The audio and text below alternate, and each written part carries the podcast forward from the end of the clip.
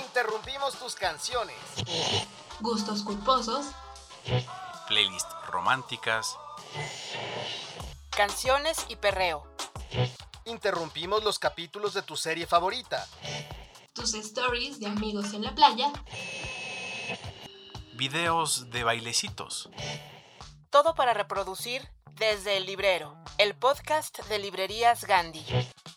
No se te ocurra reproducir otro podcast. Sigue leyendo, sigue escuchando.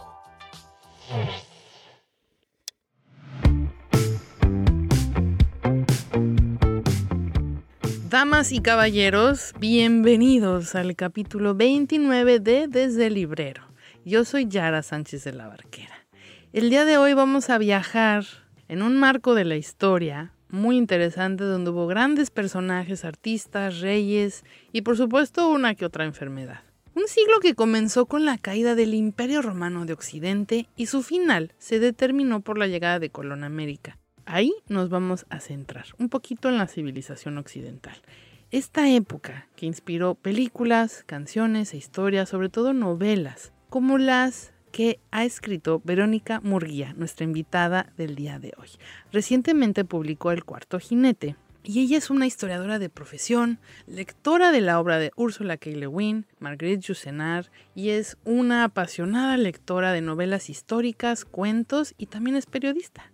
El día de hoy, además, estrenamos la sección, hablando de novelas históricas, denominada Desde la Trinchera. Y José Luis Trueba va a contarnos unas recomendaciones de sus mejores novelas históricas. Bueno, las preferidas que le gusta leer. El día de hoy además podrás escuchar en Escucha para leer la dramatización de Los Tres Mosqueteros. Y nos pusimos musicales en Cumbres Borrascosas con Kate Bush. Comenzamos. Imágenes. Figuras retóricas. Sonidos. Compases. Temas recurrentes. ¿Cuál es la idea preponderante en la mente de Verónica Murguía? ¿Cuál es su leitmotiv?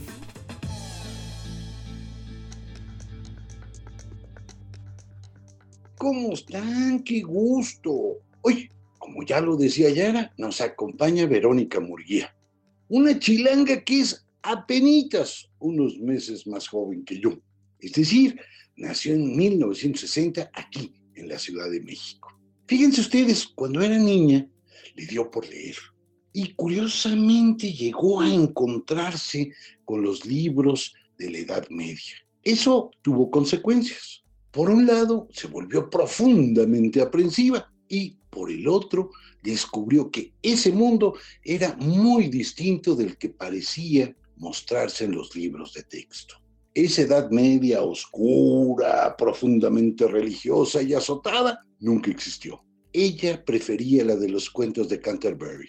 Y entonces se preguntaba, ¿esta es la Edad Media? Pero la verdad es que no me parece que sea un lugar digno de pasarla mal. Todos estaban echando relajo, se daban unas divertidas sensacionales. A raíz de esto, Verónica tuvo la fortuna de tener un año preferido, 1348 cuando la peste llegó a Europa. Un año importante en el sentido del horror, nos dice ella.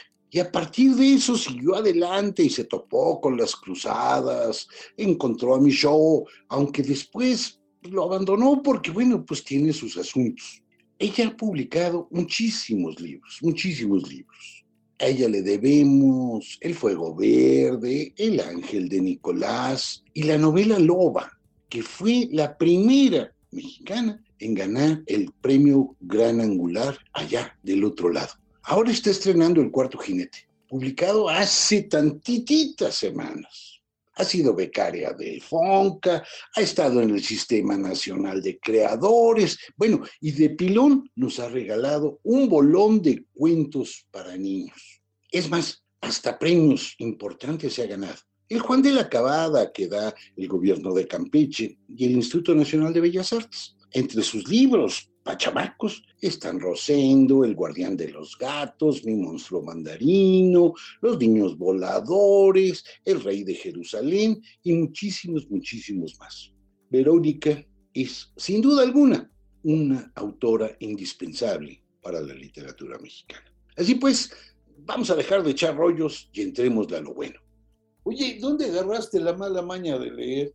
Yo, ¿dónde agarré la mala maña de leer? Desde la primera palabra que se juntó en mi kinder, que la maestra Claudia se acercó con tres cartoncitos con tres sílabas y juntamos los cartoncitos y leímos por primera vez una palabra que fue la palabra caballo pues yo me subí en ese caballo y ya nunca regresé. yo, yo vivo pendiente de la palabra escrita de una manera verdaderamente obsesiva. Oye, ¿y el caballo a dónde te llevó primero? Eh, en la parte de atrás del libro de, de la Secretaría, que daba la Secretaría de Educación Pública, para los niños que empezaban a leer, eh, en las primeras páginas había eh, frases muy cortas y todo, pero al final había un pequeño cuento de unos niños que juntaban dinero para ir a comprar juguetes al mercado. Y eso fue lo primero que leí más largo y quedé muy orgullosa y muy contenta. Y después, este, yo creo que me habrán comprado algunos libros este, para niños, eh, algunas historias así este, de la Cenicienta y todo eso.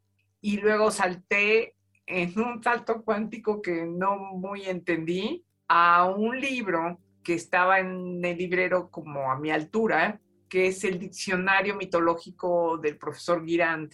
Y entonces ya, ya, y ya, se empezó a formatear mi disco duro, pero no con cosas que yo entendía muy bien, pero que de todas maneras me marcaron para siempre.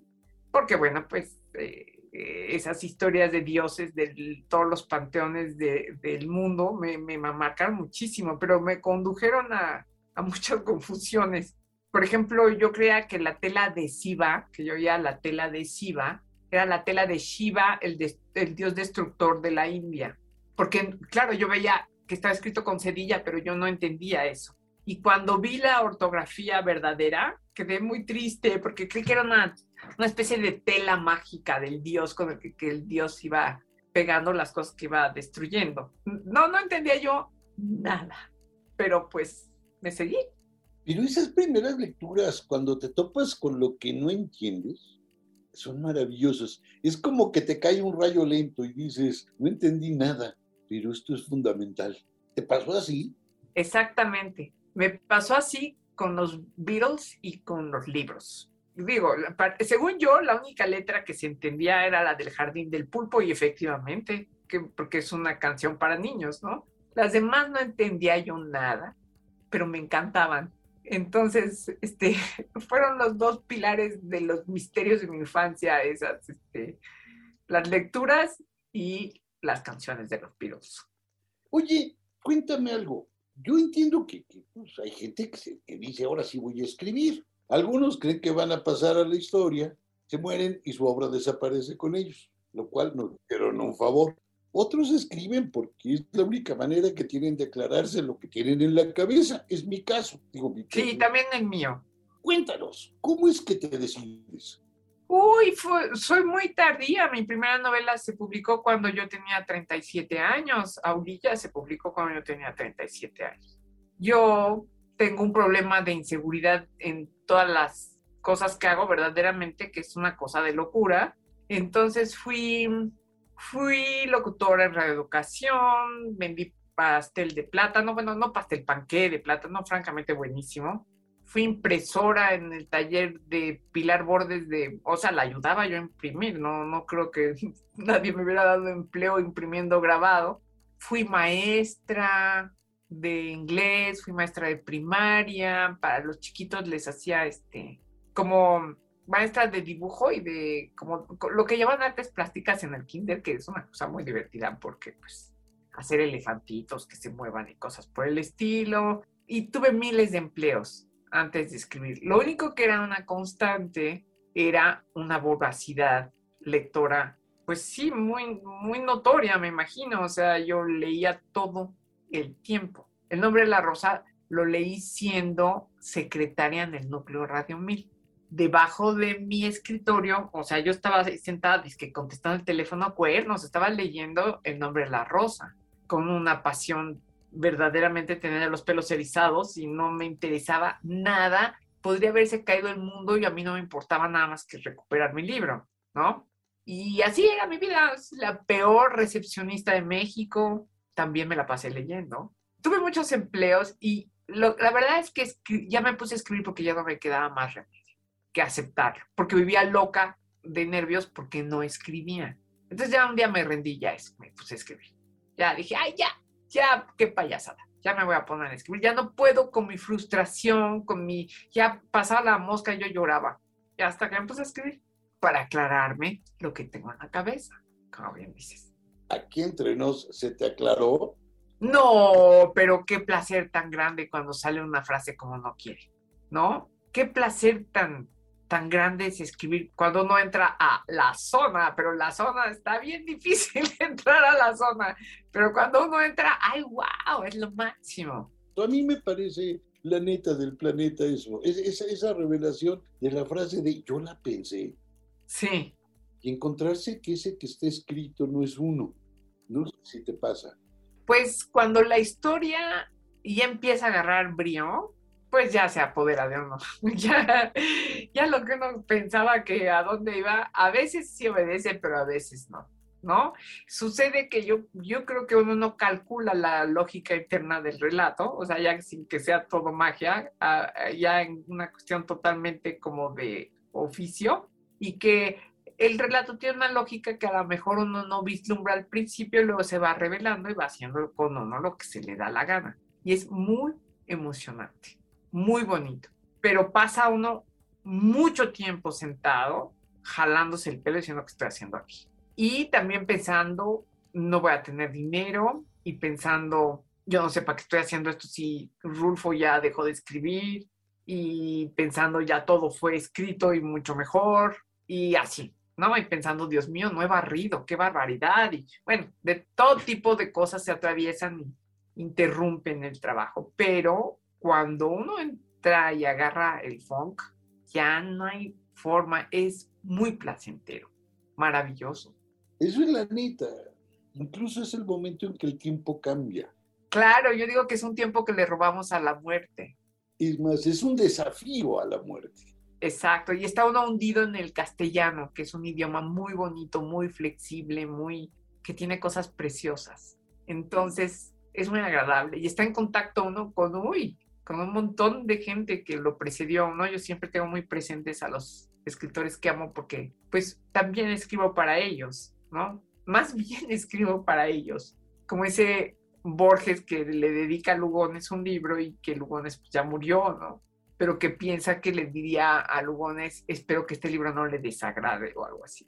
Hijo, yo poner en las manos de Shaw un libro y decir, espero que este libro escrito tras sus huellas no le desagrade, ¿no? No sé, son, cuando escribí Loba pensaba, ay, híjole, mano, si hubiera yo podido conocer a Tolkien, yo llegaría, hablaba, leía muy bien español, yo hubiera llegado a decirle, híjole, le dejo aquí este libro, no lo quiero importunar, porque odiaba a los fans. Entonces, este, no lo quiero importunar, este, maestro, aquí está, con permiso, y me voy, ¿no? Ay, qué emoción. W, W, W. Punto. Gandhi. Punto. Con. Punto. MX. Encuentra todas las aventuras y libros que quieras en gandhi.com.mx. Pide ya y recuerda que el envío es gratis siempre. ¿Usted cree en el amor a primera leída? ¿Y también en el amor a primera oída? Escucha para leer y enamórate de un libro.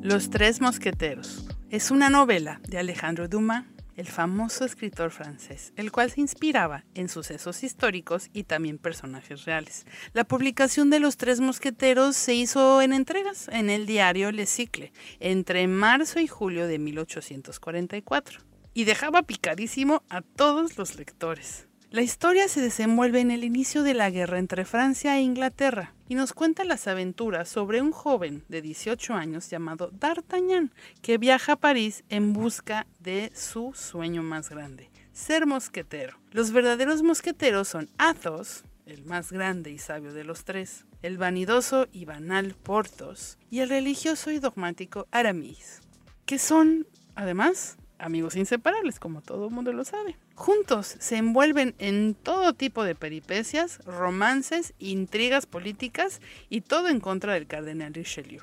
Se dice que Dumas tomó prestada de la Biblioteca Pública de Marsella la obra Le Mémoire de M. d'Artagnan, el cual nunca regresó.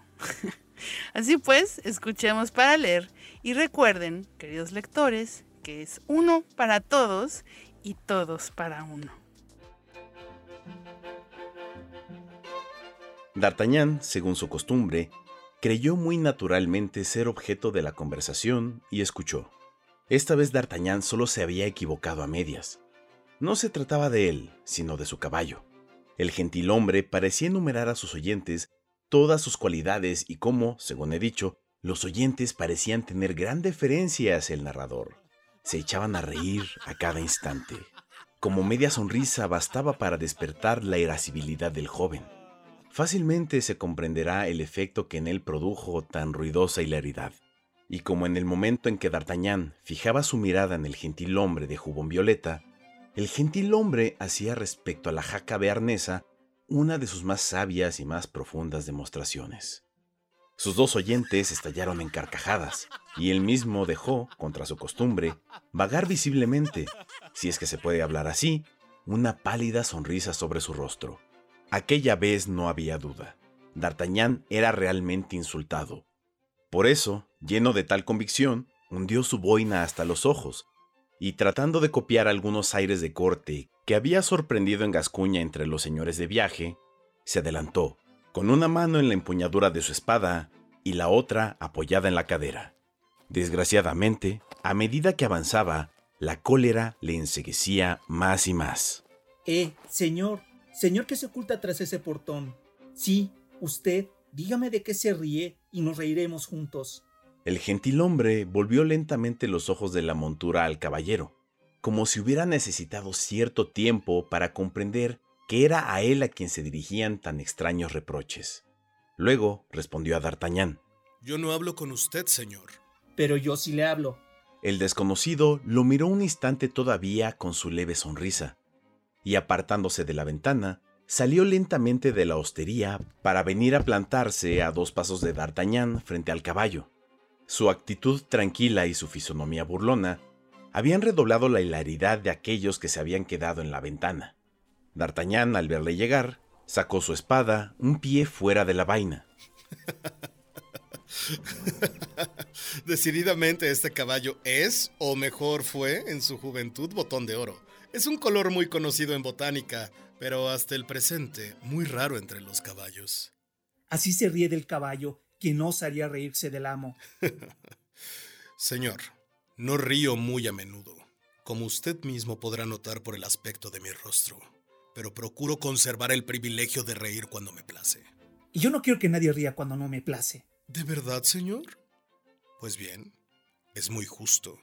El desconocido se dispuso a entrar de nuevo en la hostería por la puerta principal, pero D'Artagnan no tenía carácter para soltar así a un hombre que había tenido la insolencia de burlarse de él. Sacó su espada de la funda y comenzó a perseguirle gritando. Vuelva, señor burlón, para que no le hiera por la espalda. ¿Herirme a mí? Vamos, vamos, querido. Estás loco. Es fastidioso. Qué hallazgo para su majestad, que busca valientes de cualquier sitio para reclutar mosqueteros. D'Artagnan le alargó una furiosa estocada que, de no haber dado un salto hacia atrás, es probable que hubiera bromeado por última vez. El desconocido vio entonces que la cosa dejaba de ser broma, sacó su espada, saludó a su adversario y se puso en guardia. Al mismo tiempo, sus dos oyentes, acompañados del hostelero, cayeron sobre D'Artagnan a bastonazos, patadas y empellones. Fue una acción tan rápida que el adversario, ante aquella lluvia de golpes, envainaba con la misma precisión para pasar de actor a volverse un nuevo espectador del combate. Vaya peste de gascones. Súbanlo en su caballo naranja y que se vaya. No antes de haberte matado, cobarde. Una gasconada más. Doy fe que estos gascones son incorregibles. Continúen con el baile, que eso quiere. Cuando esté cansado, ya dirá que tiene bastante. Pero el desconocido no sabía con qué clase de testarudo se había encontrado. D'Artagnan no era hombre que pidiera merced nunca. El combate continuó, pues, algunos segundos todavía. Por fin, D'Artagnan, agotado, dejó escapar su espada que de un golpe se partió en dos. Otro golpe en la frente lo derribó casi al mismo tiempo, todo ensangrentado y casi desvanecido. En este momento fue cuando de todas partes acudieron al lugar de la escena. El hostelero, temiendo el escándalo, llevó con la ayuda de sus mozos al herido a la cocina, donde le fueron otorgados algunos cuidados. En cuanto al gentilhombre, había vuelto a ocupar su sitio en la ventana y miraba con cierta impaciencia a todo aquel gentío cuya permanencia parecía causarle molestia. ¿Y bien? ¿Qué tal va ese rabioso? ¿Usted se encuentra bien, mi señor? Sí, completamente sano y salvo, mi querido hostelero. Yo te pregunto, ¿cómo se encuentra nuestro joven? Ya está mejor, se ha desvanecido totalmente. ¿De verdad? Pero antes de desvanecerse, usó lo que le restaba de fuerza para seguirlo desafiando. Ese buen mozo es el diablo en persona. Oh, no, Excelencia, no es el diablo. Durante su desvanecimiento lo hemos registrado y en su paquete no hay más que una camisa y en su bolsa nada más que 12 escudos, lo cual no le impidió decir al desmayarse que si tal cosa le hubiera ocurrido en París, se habría arrepentido en el acto, mientras que aquí solo se iba a arrepentir más tarde. Entonces, ¿es algún príncipe de sangre disfrazado? Le digo esto, mi señor, para que tome precauciones. ¿Y ha nombrado a alguien en medio de su cólera? Lo ha hecho. Golpeaba sobre su bolso y decía, ya veremos lo que el señor de Treville piensa de este insulto a su protegido. ¿El señor de Treville? ¿Golpeaba sobre su bolso pronunciando el nombre del señor de Treville? Veamos, querido hostelero. Mientras nuestro joven estaba desvanecido, estoy seguro de que no dejaste de mirar también ese bolso. ¿Qué había en él? Una carta dirigida al señor de Treville, capitán de los mosqueteros. ¿De verdad? Como tengo el privilegio de decírselo, Excelencia. El hostelero, que no era muy perspicaz, no observó la expresión que sus palabras habían provocado en el desconocido. Este se apartó del borde de la ventana y frunció el ceño con expresión inquieta. Diablos, ¿me habrá enviado Treville a ese gascón? Es muy joven, pero una estocada es siempre una estocada, cualquiera que sea la edad de quien la da. Y no hay por qué desconfiar, menos de un niño que de cualquier otro. Basta a veces un débil obstáculo para contrariar una misión. Y el desconocido se sumió en una reflexión que duró algunos minutos. Veamos, huésped. ¿Es que no me vas a librar de ese frenético? En conciencia no puedo matarlo, y sin embargo, sin embargo, me molesta. ¿Dónde está?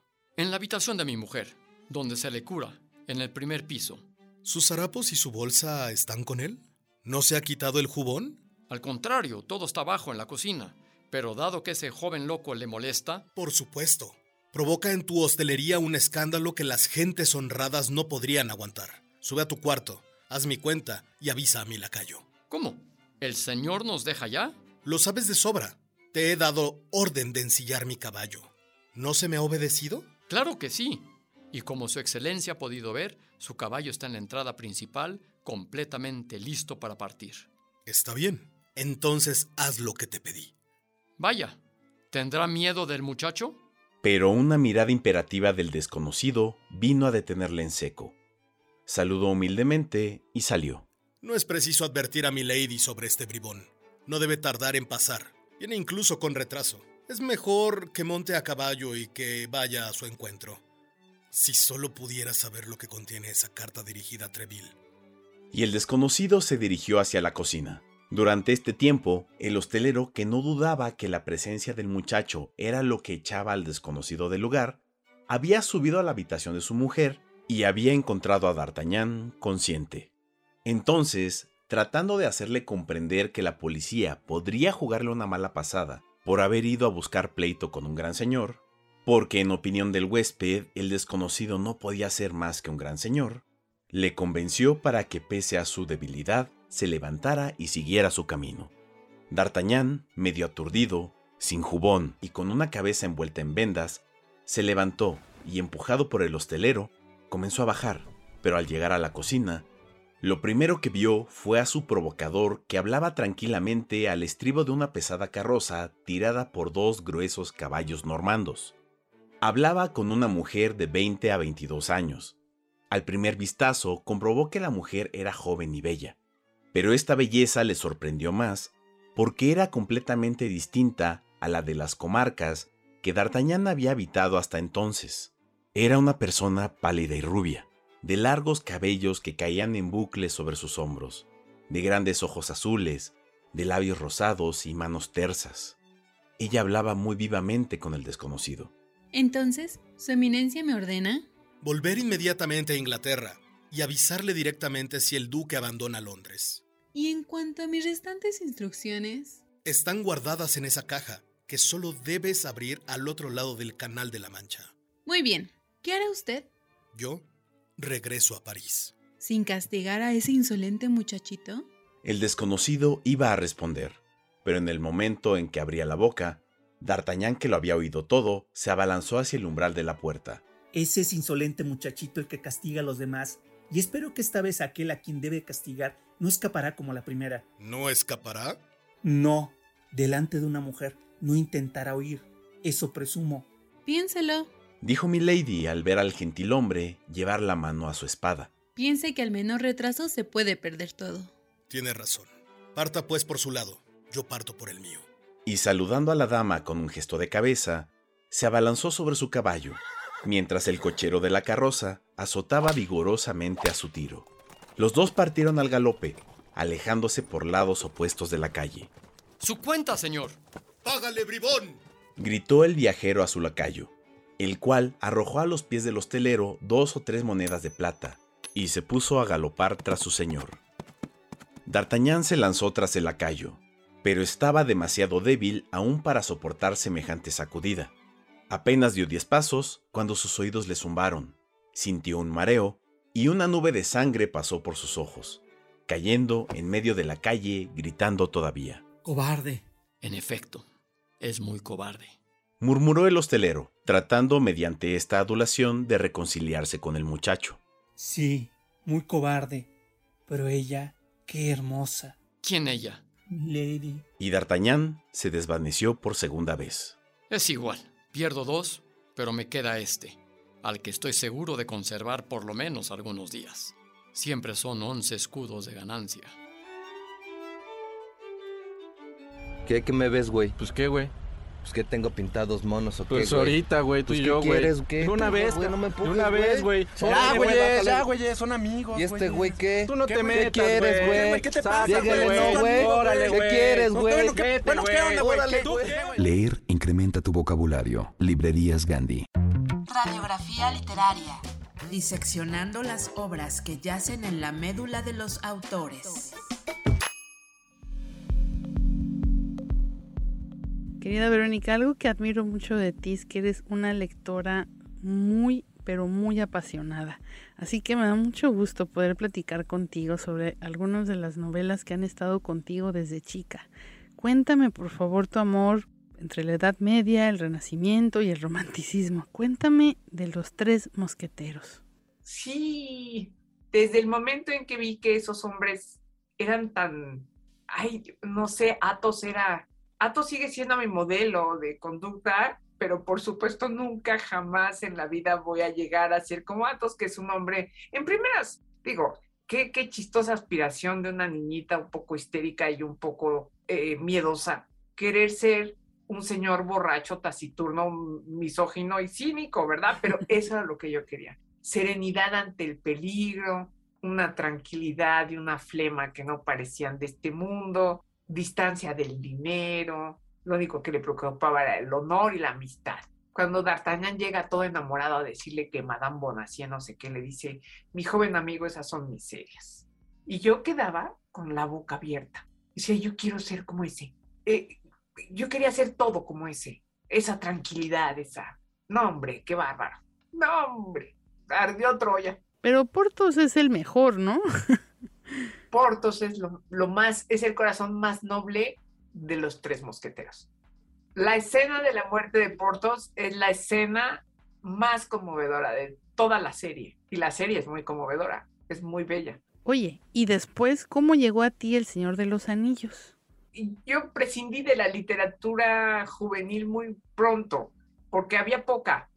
Eh, leí todo Verne, leí todo Salgari, leí Los Tres Mosqueteros una y otra vez, pero también ya bien jovencita y, y para mi desgracia me clavé grueso con los rusos y entonces vivía llorando pensando que el mundo era un lugar rarísimo, bueno, sí es, ¿no? Pero vivía, me enamoré de, de del príncipe idiota, me enamoré de Alyosha Karamazov, bueno, total, todo era un azote con patas espantoso, ¿no?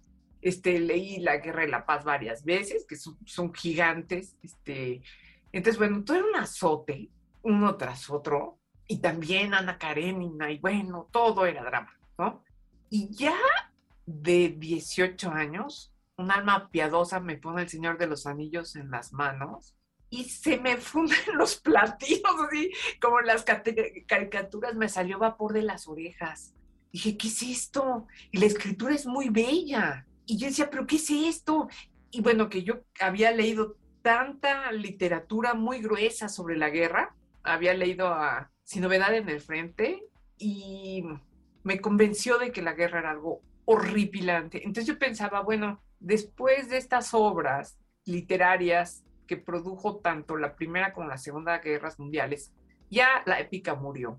Y al leer El Señor de los Anillos se reveló otra épica, la épica bondadosa contra el mal, ¿no? Contra el mal no encarnado en humanos, que esa es la gran astucia del, del Señor de los Anillos, sino por los orcos, ¿no? Que representan una fuerza que aparte está también en contra de la naturaleza. No, hombre, se me fue la bola. O sea, yo hasta la fecha quiero ser Gandalf.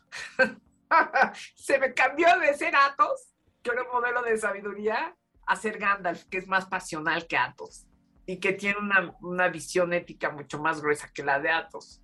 Cuéntame, por favor, la importancia del nombre de la rosa. ¡Ay, wow!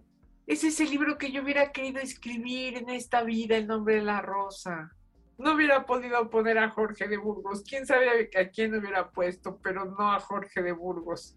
Pero qué libro más hermoso y qué libro más divertido y qué libro con un ritmo más precioso de novela policíaca que no lo puedes soltar y ay, qué libro más adorable. Amo Humberto Eco, no nada más por el nombre de La Rosa. Tiene un libro que se llama Cinco Escritos Morales o algo así. Qué, qué bruto, qué libro, qué hombre. Me, me fascina. El que tiene un peso importante en tu corazón son las memorias de Adriano, ¿verdad?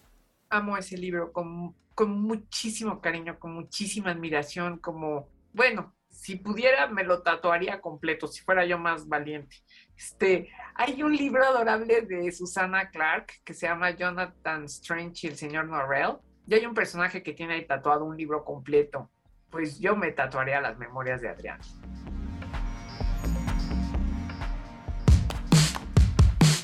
Víctor Hugo afirmaba que la música es capaz de expresar lo que no puede ser dicho, y aquello sobre lo que es imposible permanecer en silencio.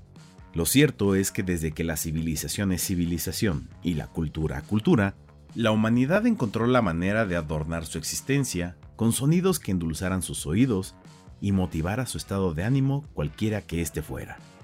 Durante décadas, el rock ha sido el acompañante incondicional de nuestros más íntimos pensamientos, con él reímos, lloramos, hacemos ejercicio y las tareas del hogar. Nos motivamos para trabajar, bailar, cantar, filosofar, en fin. En más de medio siglo, esta forma de música evolucionó de ser un mero ritmo para entretener y hacer bailar a los jóvenes en ebullición de hormonas, para convertirse en un símbolo de rebeldía y finalmente en una expresión contracultural. Rockear se volvió sinónimo de un estilo de vida que integra el arte, la cultura y el entretenimiento, demostrando que este último tiene el potencial de expresar ideas más allá del deseo o el amor por alguien, de vivir bajo tus propios principios y de experimentar la realidad desde otras perspectivas. Por eso, en el número 153 de Lee Más, rendimos tributo a la música que representa una ruptura con las ideas del deber ser, para dejarse llevar por los decibeles de la poesía y las armonías de sus más representativos creadores. Ya puedes comprarla en las sucursales de Gandhi, gandhi.com.mx y revista leemas.mx. A través de las letras y de su voz, José Luis Trueba Lara nos lleva por las historias que están en la historia con H mayúscula. Pásale. Esto es Desde la Trinchera.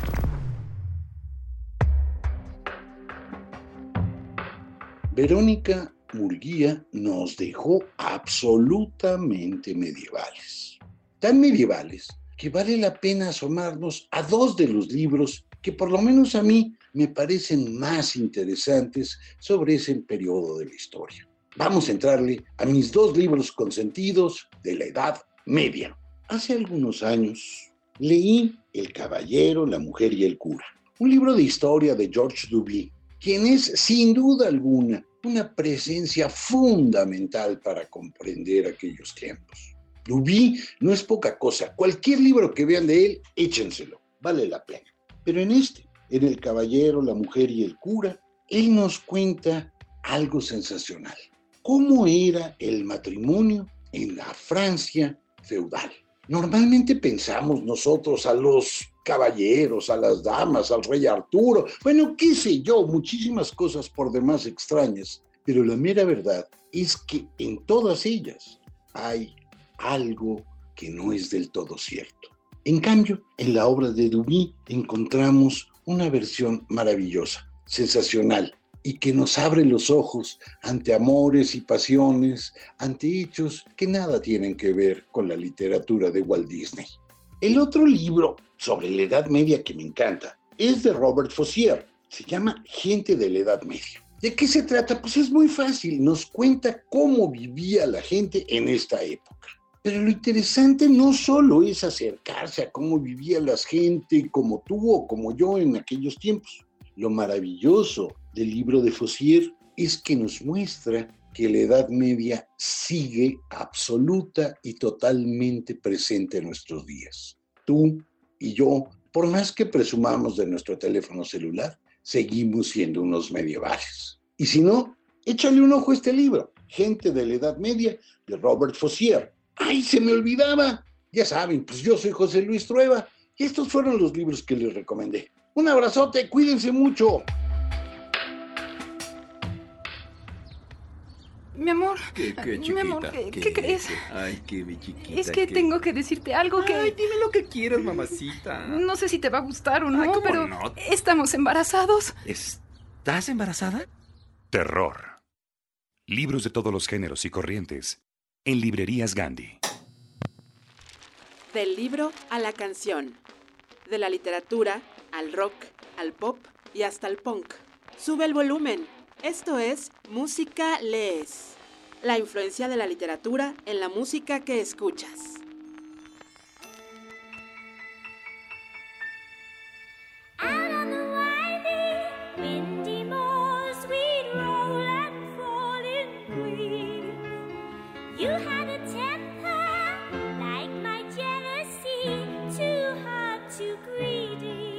Así comienza la canción Wuthering Heights de la gran artista británica Kate Bush, la cual aparece en su álbum debut The Kick Inside lanzado en 1978.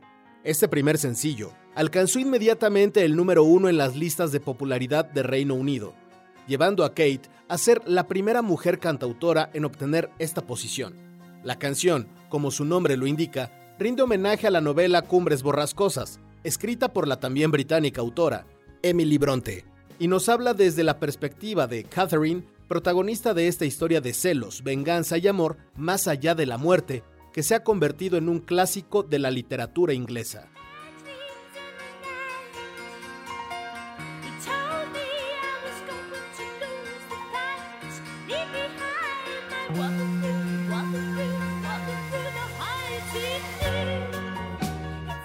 Cumbres Borrascosas es una novela que muestra con vívido detalle la naturaleza potencialmente destructiva de las emociones humanas.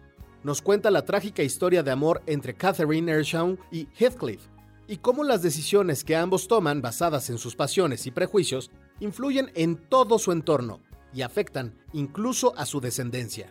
Heathcliff desde pequeño fue humillado por sus rasgos gitanos, por ser adoptado y por no tener un apellido, lo que suscitó un gran resentimiento en su interior. Catherine y él pasan de ser los mejores amigos de la infancia a amarse apasionadamente y obsesivamente. Sin embargo, Heathcliff vuelve a sentirse despreciado, ya que ella, a pesar de amarlo, prefiere casarse con otro hombre para mantener su estatus social. Nuestro protagonista, lleno de odio y deseos de venganza, regresa años después con una gran fortuna, solo para encontrar a su amada en el lecho de muerte, mientras da a luz a su primogénita. Esto lo enloquece y lo llena de amargura. Pese a ser una obra de la época victoriana, por su atmósfera y elementos sobrenaturales, la novela se aproxima a la literatura gótica.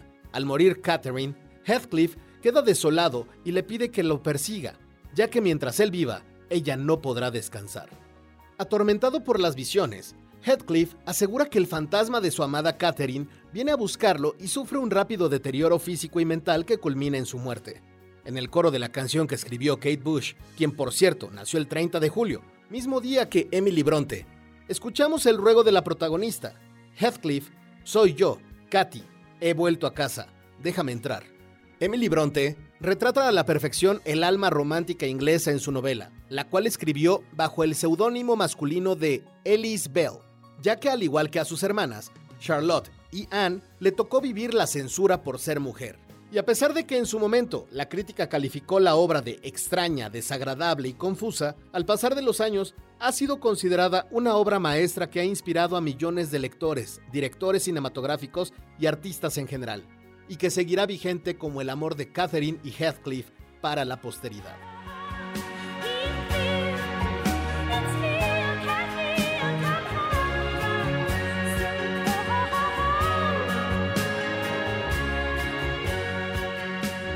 Hola, me llamo Ana y soy alcohólica. Desde que dejé de tomar me siento así como... Así. Pero... eh, ¿No?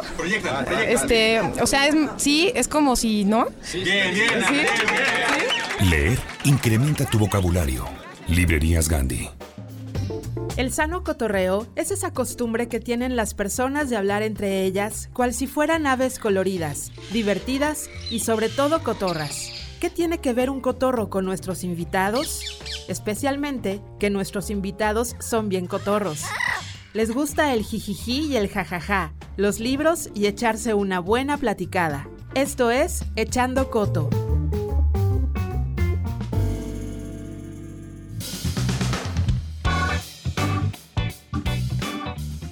Querida Verónica, gracias por aceptar nuestra sección afamada llamada Echando Coto. Te voy a pedir que nos regales tres números que dictarán tu futuro en la entrevista. Dame el primero, por favor. Ok, tres. Si estuvieras en una tienda de sueños, ¿qué comprarías? Eh, volar. Es mi sueño favorito cuando vuelo. Ay, yo soñé que volaba hace mucho tiempo y tengo muchas ganas de volver a soñar eso de que volaba. Oye, pero ¿qué se siente volar? Pues se sentía bien padre, era totalmente artificioso. ¿eh? Yo traía unas como tanques de oxígeno, pero como los de las caricaturas, que han de ser muy imprácticos porque les salía fuego por abajo. Seguramente te quemarían la falda, te dejarían las piernas hechas un cisco, pero en mi sueño no era así y era buenísimo y yo estaba ahí volando y me encantaba. Segundo. Eh, cuatro. Escribir en la compu, en la máquina o a mano. En la compu porque tengo, mi letra es muy barroca, mi letra de mano es muy barroca. Y eh, tengo muy mala mecanografía, entonces la compu porque el botón de delete que en mi máquina ya tiene desaparecida la flechita, entonces en la compu. ¿Y no será que la computadora te ayuda a repensar mejor o te gana la velocidad? No, hombre, yo no tengo ninguna velocidad, yo, yo, mi mecanografía es ruinosísima, entonces, este, voy muy despacito escribiendo en la compu, equi- equivocándome. Todavía ahorita en todos los correos que redacto pongo barazo en lugar de abrazo, y siempre tengo que corregir, ¿tú crees? Entonces, la compu. ¿Y el último número ganador? El uno. Si vivieras en la Edad Media, ¿qué serías? ¿Monje? ¿Trovador o bruja?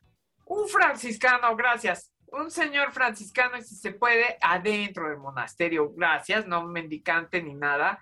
Y, híjole, sí, mucha mente, mucho, mucho, un señor franciscano. Amigo de Santo Tomás de Aquino, alguno de sus escribanos. ¿Y discutirían si el taparrabo del crucificado era de su propiedad o no? Exactamente, exactamente. Es que aparte me parece apasionante todos esos. El otro día estaba leyendo una, una discusión adorable, ya posterior, sobre si el hermano era conveniente usar ropa interior o no. Por una parte, porque ves que era todo por una parte y por otra parte. Por una parte, qué muy buena idea que el hermano no tenga inmediatamente acceso a las zonas prohibidas y tenga que desabrocharse, porque no, no hay que pensar ni en botones ni, ni nada, sino en cintas y relajos. Desabrocharse. Por otra parte, el roce de la tela, pues quién sabe si condujera al hermano por los malos caminos de la concupiscencia y el onanismo. Y estaba buenísima la discusión, era una ternura de, de chifladuras. No, están muy apasionados, todo, uy, en ese mismo libro donde leí lo de la ropa interior había una discusión horrible. Por alguna razón que no está muy bien, no queda muy clara, estaba prohibido en la Edad Media la ropa de rayitas verticales. Las usaban solo gentes muy atrevidas.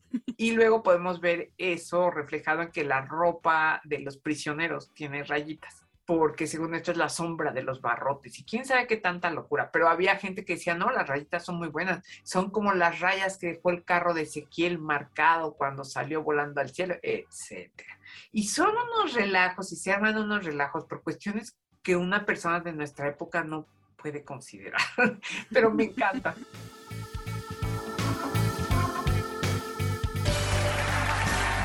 ¿Qué estás leyendo? La última novela de Octavio Paz.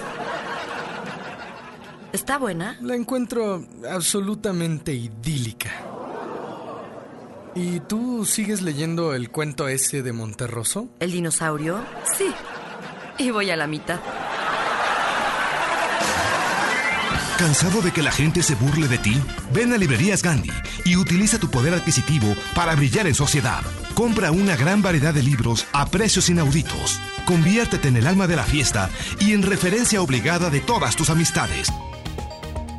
En esta sección hablaremos sobre las noticias más importantes en el mundo cultural. Comentaremos sobre las novedades editoriales y tendremos entrevistas con actores y personajes de la cultura mexicana e internacional. Esto es Cultura Lees, la sección informativa de Desde el Librero. Esto es lo más relevante del mundo de la cultura. Esto es Cultura Lees. 100 años del Ulises de James Joyce.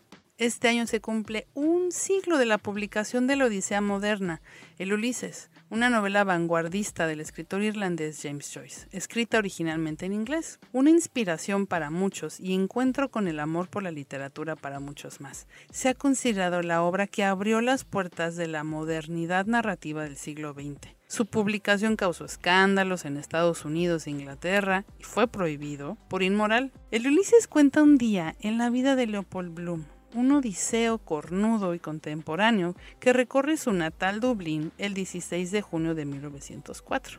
Y ese día ya se volvió emblemático porque además, si tú viajas a Irlanda, en Dublín específicamente, puedes hacer un recorrido por los lugares donde el Ulises toma lugar y se celebra el Bloomsday. Incluso se formó la Orden del Finnegans por escritores contemporáneos joycianos, como nuestro amigo Jordi Soler. ¿Qué dicen? ¿Celebramos leyendo?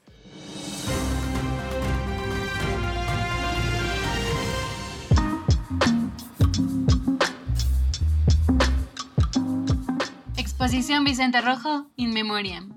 El artista plástico, escultor, innovador Vicente Rojo nació el 15 de marzo de 1932 y falleció el pasado 2021 a los 89 años de edad. Con más de 60 años de trayectoria, se encargó de llenar los espacios con innovadores diseños de color y volumen. Una vez nos contó, yo tengo vocación desde los 4 años. Aunque en mi casa no había arte, me gustaba dibujar, pero nunca me salió un caballo, ni de niño ni ahora. Se presentará la exposición Vicente Rojo In Memoriam en el Centro Cultural Pedregal, integrada por 45 piezas, con obras clásicas, con fotografías y caricaturas poco conocidas que el artista solía hacer a Carlos Monsiváis. Así, la exposición gira en torno de la amistad de dos grandes personajes icónicos en la cultura nacional. Puedes visitarla ya y hasta el próximo 28 de febrero.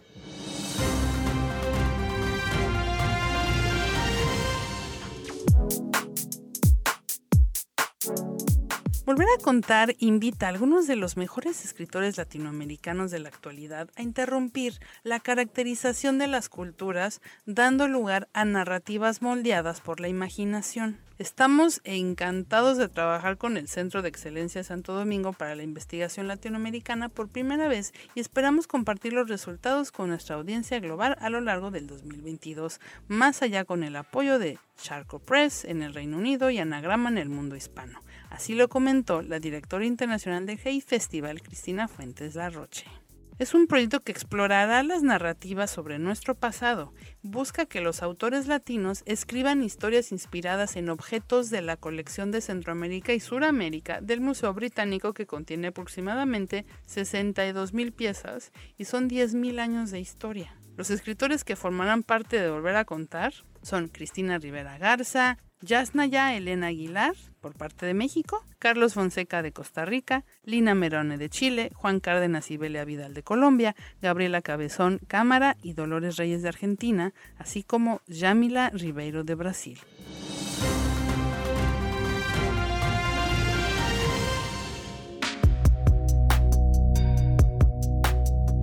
Arte de los pueblos de México. Disrupciones indígenas.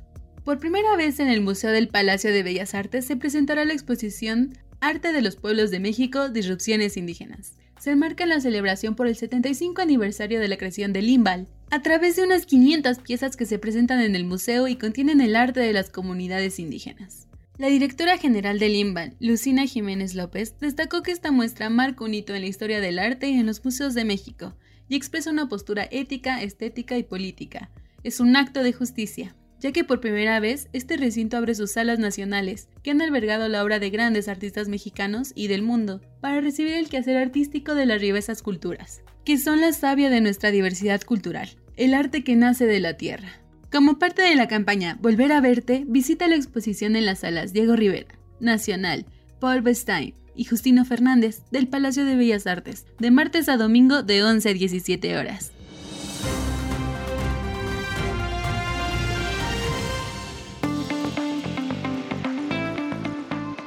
Estas son algunas recomendaciones que pueden encontrar en nuestras mesas de novedades editoriales y en gandhi.com.mx. Sangre en el Zafir de Mario Jaime Rivera por HarperCollins México. Un poema existencial oceánico, como una odisea de una criatura que para mí representa una voluntad impresionante, un tiburón blanco, un organismo solitario, en medio de un infinito que lo puede matar en cualquier momento. Para mí es un libro de aventuras, describe Mario Jaime, sobre la historia de vida y muerte de un tiburón blanco, un libro que a mí me hubiera gustado leer. Con una narrativa científica y poética nos lleva a la profundidad del mar para vivir las aventuras de un tiburón blanco, con sentimientos propios del hombre como la soledad, el miedo, el optimismo, la venganza o el amor. Es un trabajo de 10 años de investigación sobre los tiburones desde las Islas Guadalupe en Baja California hasta las corrientes de Sudáfrica. Un protagonista que se enfrenta a la muerte una y otra vez. Aunque es un destino inminente para todos, buscará enfrentarlo de manera sublime. Miss Merkel, el caso de la canciller jubilada de David Safier, por Seis Barral. ¿Qué pasa cuando una canciller se retira desde Berlín a una tranquila y encantadora región de Alemania? Miss Merkel tenía una vida turbulenta en la ciudad. Se enfrentaba a duros líderes mundiales, situaciones límite y unos 3.000 banquetes de Estado. Se retiró hace seis semanas, con su esposo, el guardaespaldas y su perrito. Ahora su única dificultad es concentrarse en la tranquilidad del campo, a un lado del lago Dulce, donde se dedica a hacer pasteles y senderismo encaminado al aburrimiento. De pronto, un noble de la zona aparece muerto y una chispa se enciende en Ángela. Por fin se topa con una situación que necesita ser resuelta y que requerirá de toda su inteligencia. El varón ha sido encontrado en su castillo. La habitación estaba cerrada desde dentro. Hay seis sospechosas. The Flight Attendant de Chris Bogellian en Editorial Umbrial. Una comedia de humor negro y suspenso del exitoso autor de New York Times, Chris Bogellian. Nos cuenta la historia de Cassandra Bowden, una azafata que una mañana despierta en la habitación de un hotel lujoso en Dubái. Intenta reconstruir lo que pasó la noche anterior mientras espera para tomar el transporte que la llevará al aeropuerto a su siguiente vuelo. Se desliza fuera de la cama sigilosamente, tratando de no empeorar su ya intenso dolor de cabeza, y observa al hombre con el que ha pasado toda la noche. contempla su pelo oscuro, su calma absoluta y sangre, un charco de sangre todavía húmeda sobre las sábanas blancas. Temerosa de llamar a la policía, Casey empieza a mentir. Miente con sus compañeros en la camioneta camino al aeropuerto, miente durante el vuelo a París, en el que se ocupa de la cabina de clase preferente. Miente a los agentes del FBI en Nueva York que la esperan a su llegada. Pronto será demasiado tarde para confesar la verdad o para enfrentarse a lo que realmente pasó en Dubái. Pudo haberlo matado y si no fue ella quien lo hizo. La novela inspiró una serie protagonizada por la actriz Kaylee Cuoco y próximamente se estrenará la segunda temporada por HBO Max, aunque el final es distinto. No me alcanzará la vida de Celia del Palacio, por Martínez Roca, México. Celia del Palacio es doctora en historia por la UNAM. Como investigadora habla de temas como la violencia contra los periodistas, el periodismo en México durante los siglos XIX y XX y las relaciones entre la ficción y la historia. Así llega No me alcanzará la vida, la historia de amor entre una rica hacendada y un combativo liberal. Todo sucede en el México herido de 1849, cuando perdió la mitad de su territorio y su población se encuentra en una lucha entre conservadores y liberales mientras que las potencias extranjeras esperan una oportunidad de atacar a la nación. Ahí, entre el fragor de las guerras y el humo de las batallas, nace una historia de amor en Guadalajara. Sofía acaba de enviudar y conoce a Miguel Cruz Aedo, un poeta y militar apasionado por la libertad. Sofía es un personaje que representa a las mujeres que estuvieron en guerras de esta época. Celia nos cuenta que tomó la historia de su tatarabuela, Isidra, de cabello rojo y montaba a pelo el caballo con el rifle a través de la sierra de Durango una mujer fuera de su tiempo, que probablemente se dedicaba a actividades ilícitas, y dejaba a los hijos al cuidado de los padres, una mujer que no podían dominar. Pero Sofía es más tranquila, leía libros prohibidos, visitaba a las brujas de la sierra, actividades mal vistas en el siglo XIX, y se juntaba con sociedades literarias. W, W, W. Punto. Gandhi. Punto. Com. Punto. M. X. Encuentra todo el romance y los libros que quieras en gandhi.com.mx. Pide ya y recuerda que el envío es gratis siempre.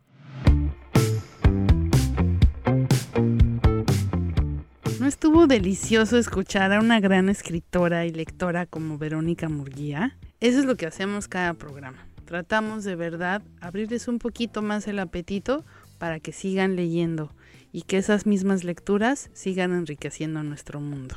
En el siguiente capítulo vamos a platicar con Daniel Saldaña París.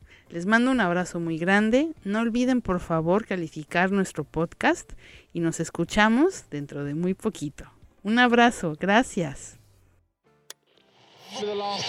Gracias por escuchar. Te esperamos en el siguiente capítulo de Desde el Librero. Sigue leyendo, sigue escuchando.